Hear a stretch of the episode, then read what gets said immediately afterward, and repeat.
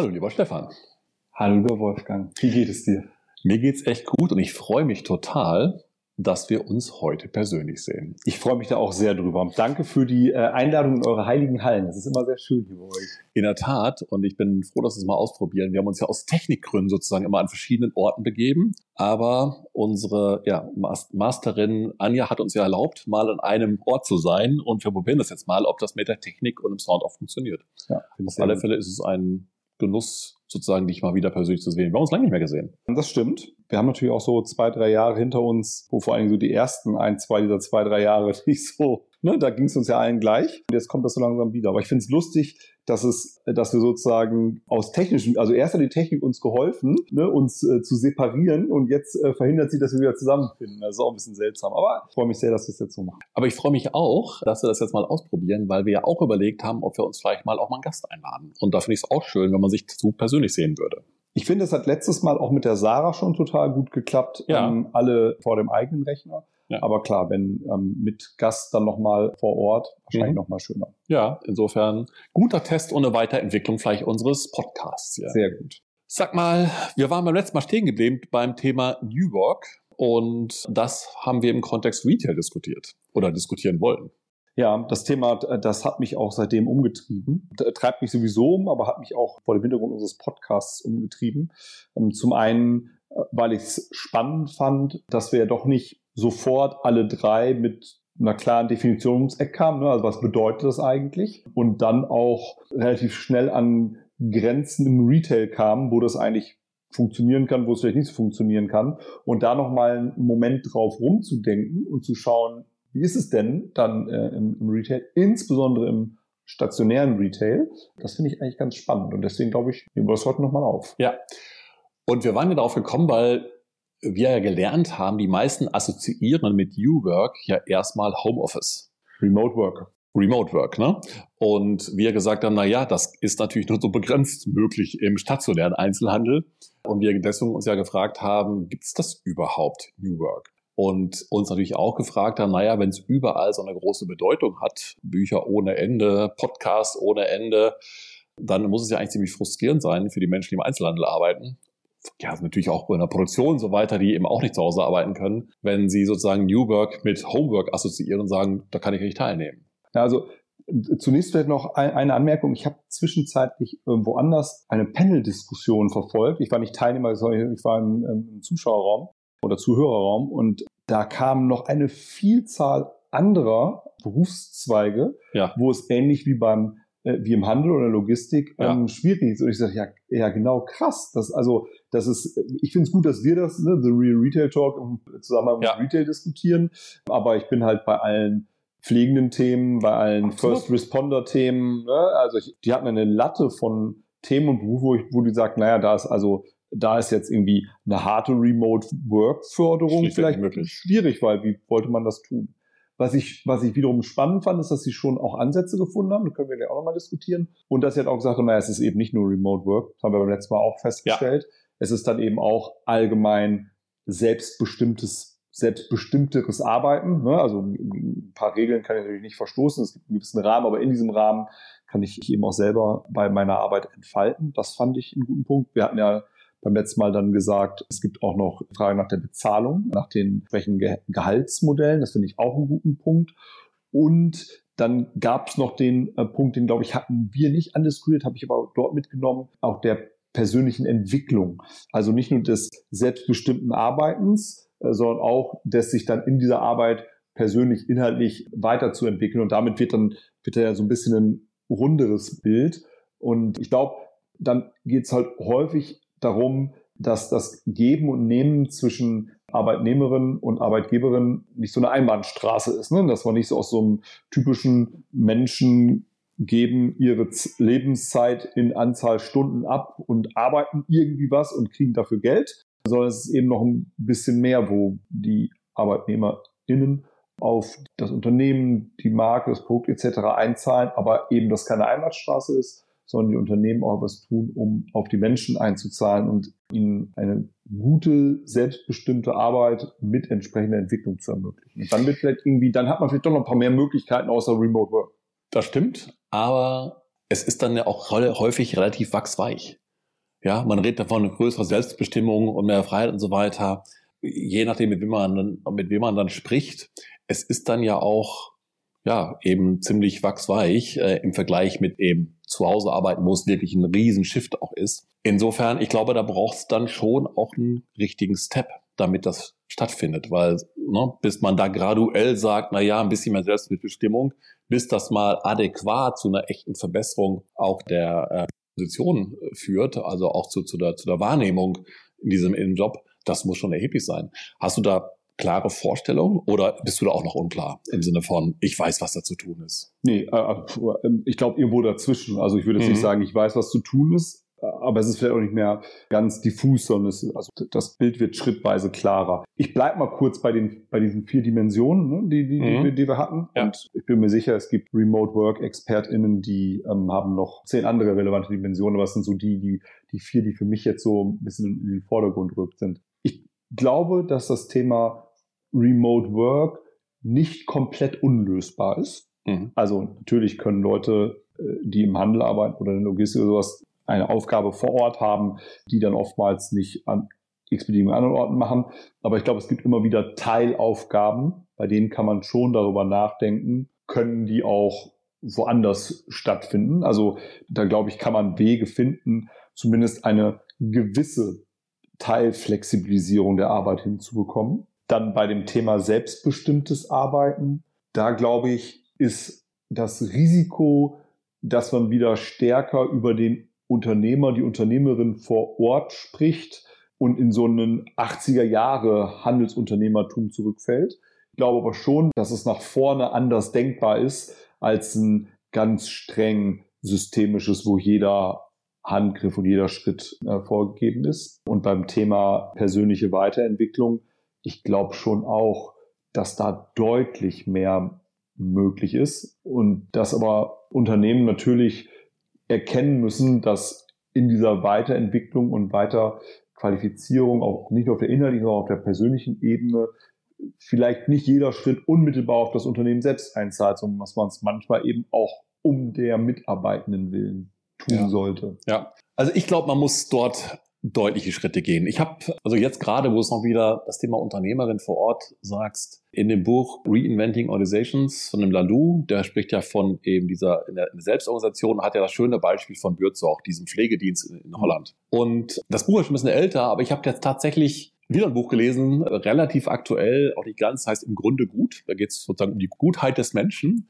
Also sehr lesenswert auch das. Und der, witzigerweise, der hat das gleiche, hat das, gleiche Beispiel, Bürzorg, wieder aufgeführt. Und da geht es ja tatsächlich um die Selbstorganisation. Und Bürzorg, ich weiß nicht, ob es weißt, ist ja über Jahre lang zum beliebtesten Arbeitgeber in, in Holland genannt worden hohe Arbeitszufriedenheit, wie gesagt, über Jahre Platz eins oder Platz zwei, also wirklich in Folge. Und auch dort im Pflegedienst, ne, das sind keine hochbezahlten, attraktive Berufe, das ist es auch nicht geworden. Es gibt da auch keine, keine großen Gratifikationen und so weiter, sondern er hat ja selbst Organisationsteams gebildet, die sich halt selbst organisieren. Maximal acht bis zehn Leute. Er hat die Leitungsebenen abgeschafft und hat gesagt, ihr kriegt Coaches, wenn ihr, wenn ihr allein nicht klarkommt. Ansonsten ihr acht bis zehn Leute ihr organisiert es euch. Ja, natürlich kann man in der, in der Pflege auch nicht frei bestimmen und sagen, ach, heute gebe ich mal eine andere Spritze. Also da gibt es ja klare Standards, die, die zu erfüllen sind. Aber allein, weil sich dieses Team mit acht bis zehn Leuten sozusagen selbst organisieren konnte, sagt, teilt, wie es macht, bis hin zu Gehaltsvereinbarungen, bis hin zu Urlaubsplänen, bis hin zu wer wann wo arbeitet, hat dazu geführt, dass der Arbeitgeber so attraktiv wurde. Und im Gegensatz zu allen anderen, wo das überhaupt nicht attraktiv ist. Und ich glaube, man braucht diese größeren Schritte. Ich glaube, diese graduellen Dinge, die man macht, man macht da noch ein bisschen Personalentwicklung, da ein bisschen Training, man macht da ein bisschen mehr Selbstbestimmung und so weiter. Ich glaube, das reicht zukünftig vom Hintergrund, was wir auf der Fläche erleben, auch im Handel erleben, reicht es nicht aus. Ich glaube, man muss sich wirklich neu, auch als Arbeitgeber und als Retailer, dieses Thema sich dem Thema neu stellen, weil alle stimmen dem ja zu. Alle sagen, ja, wir müssen attraktiver werden, ja, wir haben wenig, wir, uns fehlen ja überall die Fachkräfte. Aber so richtig den mutigen Schritt, das ist ja auch ein großes Kostenthema, wie du auch gesagt hast, diesen Schritt zu gehen, den geht dann keiner, weil natürlich auch eine Menge Leute auch Geld damit verdienen müssen auf der Fläche. Und ja, man, man einen Retail Store ja nicht aus Spaß hat, sondern tatsächlich, weil er wirtschaftlich erfolgreich sein muss. Ich glaube nur, Also ich stelle mal die Hypothese auf, das ist ein Dead End. Ich glaube, über den Frequenzverlust, den wir haben, über das, was wir auch im, im, jetzt im Markt erleben, ist das ein stetiger Rückgang, wo wir nachjustieren mit unserem Personal, mit anderen Kosten. Und ich glaube, es braucht einen echten Hockeystick. Ich glaube, man muss da wirklich raus. Und da muss man es wirklich ganz neu denken oder mutig sein, große Risiken eingehen, wie eben ein Unternehmen wie Bürzog in Holland, der sagt, okay, ich ändere meine Organisation wirklich komplett. Ich glaube, es sind einfach große Schritte gemeint, die man hier braucht, um da rauszukommen aus der Nummer. Ja, also ich glaube, zunächst mal, ich bin total der Meinung, dass es große Schritte sind. Ich glaube auch, dass die bisherigen kleinen Schritte, um Ertragseffizienzen zu heben, so nenne ich es jetzt mal. Das ist, also das, was du jetzt gerade beschrieben hast, das haben Unternehmen ja nicht gemacht, um in eine New Work-Welt zu überführen. Das haben die gemacht, weil sie irgendwie Ergebnis, äh, Kosten- und Ergebnisdruck hatten. Ja. Ich glaube aber, dass das Thema in, in, ganz, ganz vielen Unternehmen auf der Stationärseite auch einfach ausgelutscht ist. Mhm. Ähm, und frei nach, wenn ich lange noch drehe, nach fest kommt ab. Ich glaube, da sind ganz viele, haben den Punkt erreicht, wo das, äh, wo das nicht weitergeht. Und auch schon, aber auch, auch schon an einem Punkt sind, wo das auch nicht mehr auf die anderen Unternehmensziele, nach wie vor muss ja auch noch Umsatz erzielt werden und nicht nur Kosten äh, gespart werden, auch gar nicht mehr, das ist gar nicht mehr zu heilen darüber. Also insofern glaube ich schon auch, dass neben der äh, gesamtgesellschaftlichen Forderung nach anderen Arbeitsbedingungen und nach New Work-Umfeldern da drin schon auch eine Antwort liegen kann dafür, wie Handel in Zukunft erfolgreich funktionieren kann. Ich stimme vollkommen zu. Ich glaube, New Work ist sozusagen ein, ein Nebenkriegsschauplatz in dieser in Gesamtdiskussion. Es geht auch darum, was heißt Retail zukünftig. Dass der stationäre Retail eigentlich sich im Wesentlichen durch seine Interaktionsfähigkeit vom Onlinehandel differenziert. Ja. Und Interaktionsfähigkeit auf drei Ebenen. Ich habe der direkte Interaktion mit Produkten, logischerweise, weil ich bin ja schon im Laden, kann sie in Hand was machen. Ich habe die direkte Interaktion mit Freunden, Bekannten, anderen Fans, wie auch immer. Ne? Das ist auch das ist schwieriger im Online-Shopping. Und ich habe die Chance der direkten Interaktion mit Vertretern, Vertreterinnen der Marke, des Geschäfts, also dem, äh, dem Personal. So. Und ich glaube, wenn ich es schaffe, ein Umfeld zu etablieren, wo die Interaktion mit dem Produkt Spaß macht und die Leute Bock drauf haben, hinzugehen, wie in so einem Apple Store, sowas in der Richtung. Das, also, finde ich, ist ein gutes Beispiel. Das ist auch ein viel genutztes Beispiel, aber manchmal sind die viel genutzten Beispiele ja auch deshalb viel genutzt, weil es gute Beispiele sind.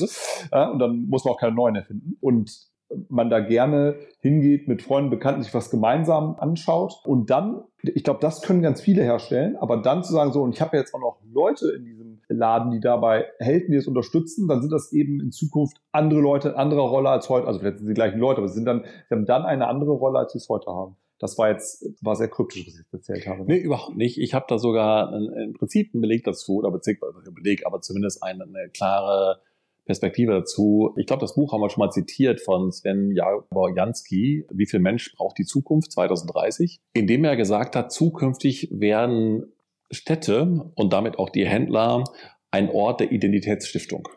Ich gehe, und das findet bei Apple genau statt. Da gehe ich hin, weil ich dort meine Persönlichkeit, meine eigene Identität auflade weil ich dort auf Menschen treffe, auf eine Community treffe, auf eine Umgebung treffe, wo ich mich wohlfühle, die mich selber auflädt. Und das findet genau bei Apple statt. Weil, um ehrlich zu sein, das Produkt, ne, es gibt ein App iPhone jedes Jahr neu, ja. Ich muss da nicht andauernd rein in den Apple Store, aber ich gehe auch immer in den Apple Store, wenn da alle vorbeikommen, ja. Und äh, wo ich dann nur Dinge sehe, die ich schon kenne.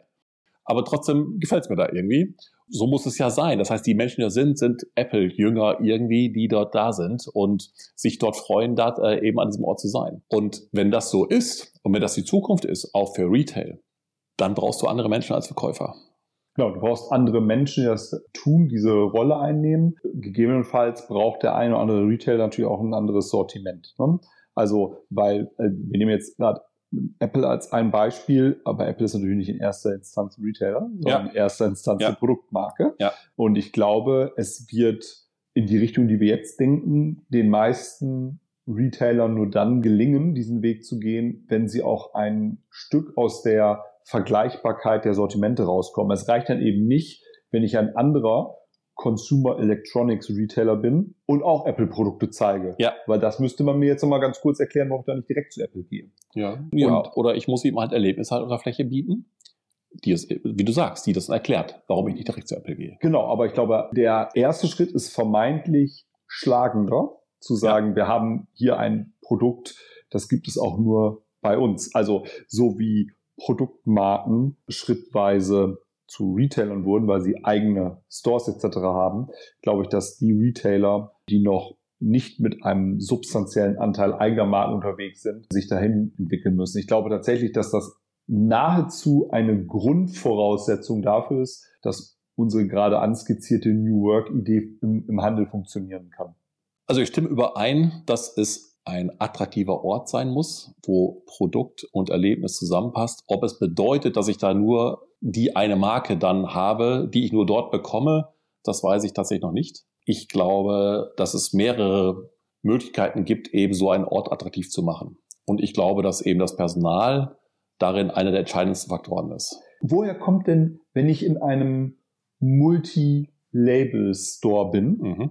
also wo es nicht nur eine Marke gibt, muss dann die Vielzahl der Marken, muss die einen gewissen Homogenitätsgrad haben, also einen gewissen Ähnlichkeitsgrad, damit dieses identitätsstiftende Element erhalten bleibt, von dem du gerade gesprochen hast. Wenn ich da jetzt vier verschiedene Marken habe und die sind alle sehr, sehr unterschiedlich, woher kommt denn dann, dann das Identitätsstiftende? Weißt du, wie ich meine? Ja, stimmt. Aber auch Multilabel-Retailer sind ja positioniert. Also wenn ich nicht gerade im Kaufhaus bin. Und auch dort würde man sagen, da gibt es ein Stück Die sind auch Positionen. Ja, das genau. ist vielleicht nicht jede Position erfolgsversprechend. Ja, genau. Aber man kann, selbstverständlich gibt es ja durchaus erfolgreiche Multilabel-Retailer. Und ich glaube schon, dass ein Multilabel-Retail sein Sortiment auch so auswählt, seine Marken auch so auswählt, dass es seiner Kundenzielgruppe eben entspricht, dass sie sich dort wohlfühlen. Und deswegen glaube ich nicht, dass das das störende Element darin ist. Ich glaube, gerade dann kann es spannend sein, das erlebst du. Ich meine, guck dir einen Bräuniger an, einen KDW an. Es gibt ja schon auch Multilabel-Retail in groß oder andere Solitäre, die es ja auch ganz erfolgreich machen, die eine gute Positionierung haben und eben ihre Kunden wirklich kennen, wirklich kundenzentriert agieren,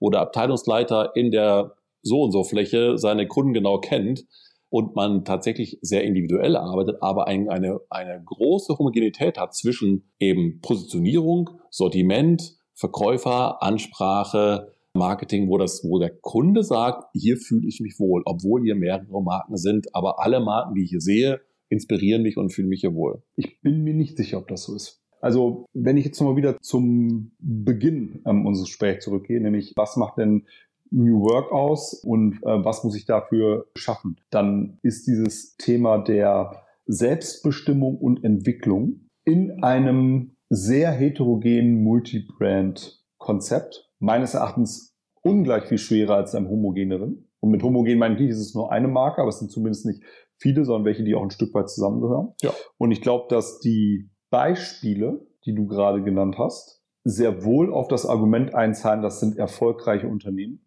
Aber ob das erfolgreiche New Work Unternehmen sind, da bin ich mir nicht so sicher.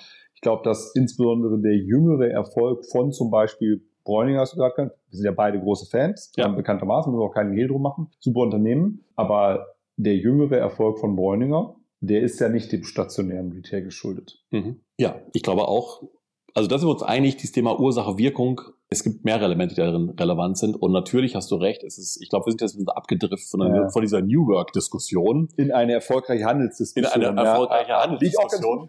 ja, natürlich. Ich meine, wir können, das können wir am nächsten Mal nochmal diskutieren. Dieses Thema Multi-Rail finde ich übrigens eine sehr spannende Diskussion. Da gibt's ja, ich meine, wir haben ja mehrere Elemente im Sinne Monobrand. Wir haben die Diskussion auch der logischerweise differenzierenden Eigenmarkt darin, aber eben klassischer auch Hersteller äh, Multibrand. Und ich bin ja durchaus ein Verfechter und glaube daran, dass man gutes Multibrand richtig gut gut machen kann, erfolgreich sein kann. Aber in allen Elementen bin ich überzeugt, dass man das Thema Personal wirklich fundamental neu machen muss. Ich glaube, das Anpassen, ein bisschen Anpassen wird zukünftig nicht mehr ausreichen. Und das ist mein Mitnehmsel aus dieser Diskussion. New Work im Einzelhandel ist nur möglich, wenn man fundamentaler rangeht, Richtung Selbstorganisation, also wirklich deswegen auch das Thema Gehalt. Also Verkäufer müssen oder VerkäuferInnen müssen wirklich auch stolz sein. Wenn sie abends mit ihren Freunden ausgehen, müssen sie stolz sein, zu sagen, ich bin das, ne? ich, das ist mein Beruf und das ist ein echt geiler Beruf und der wird auch wertgeschätzt von vielen. Und wenn man diesen Weg nicht schafft, glaube ich, dann ist das, dann schafft man diesen Weg nicht und dann ist New Work auch kein New Work. Da bin ich bei dir. Zwei Anmerkungen zu dem letzteren Teil. Ich glaube, es ist halt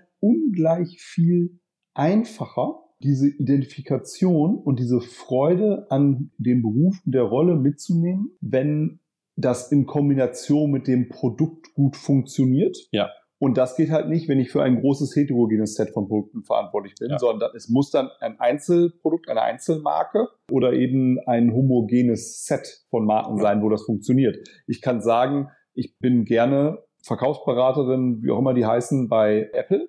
Ich glaube, es ist schwierig zu sagen, ich bin das übrigens für 1, 2, 3, 4, 5, 6, 7 Marken. Das ist, glaube ich, ich glaube, dass es schwieriger ist. Nicht nur deshalb, aber auch deshalb glaube ich, dass es nach vorne gerichtet Multibrand insbesondere Multibrand-Handel mit einem hohen Fremdmarkenanteil sehr, sehr schwer haben wird.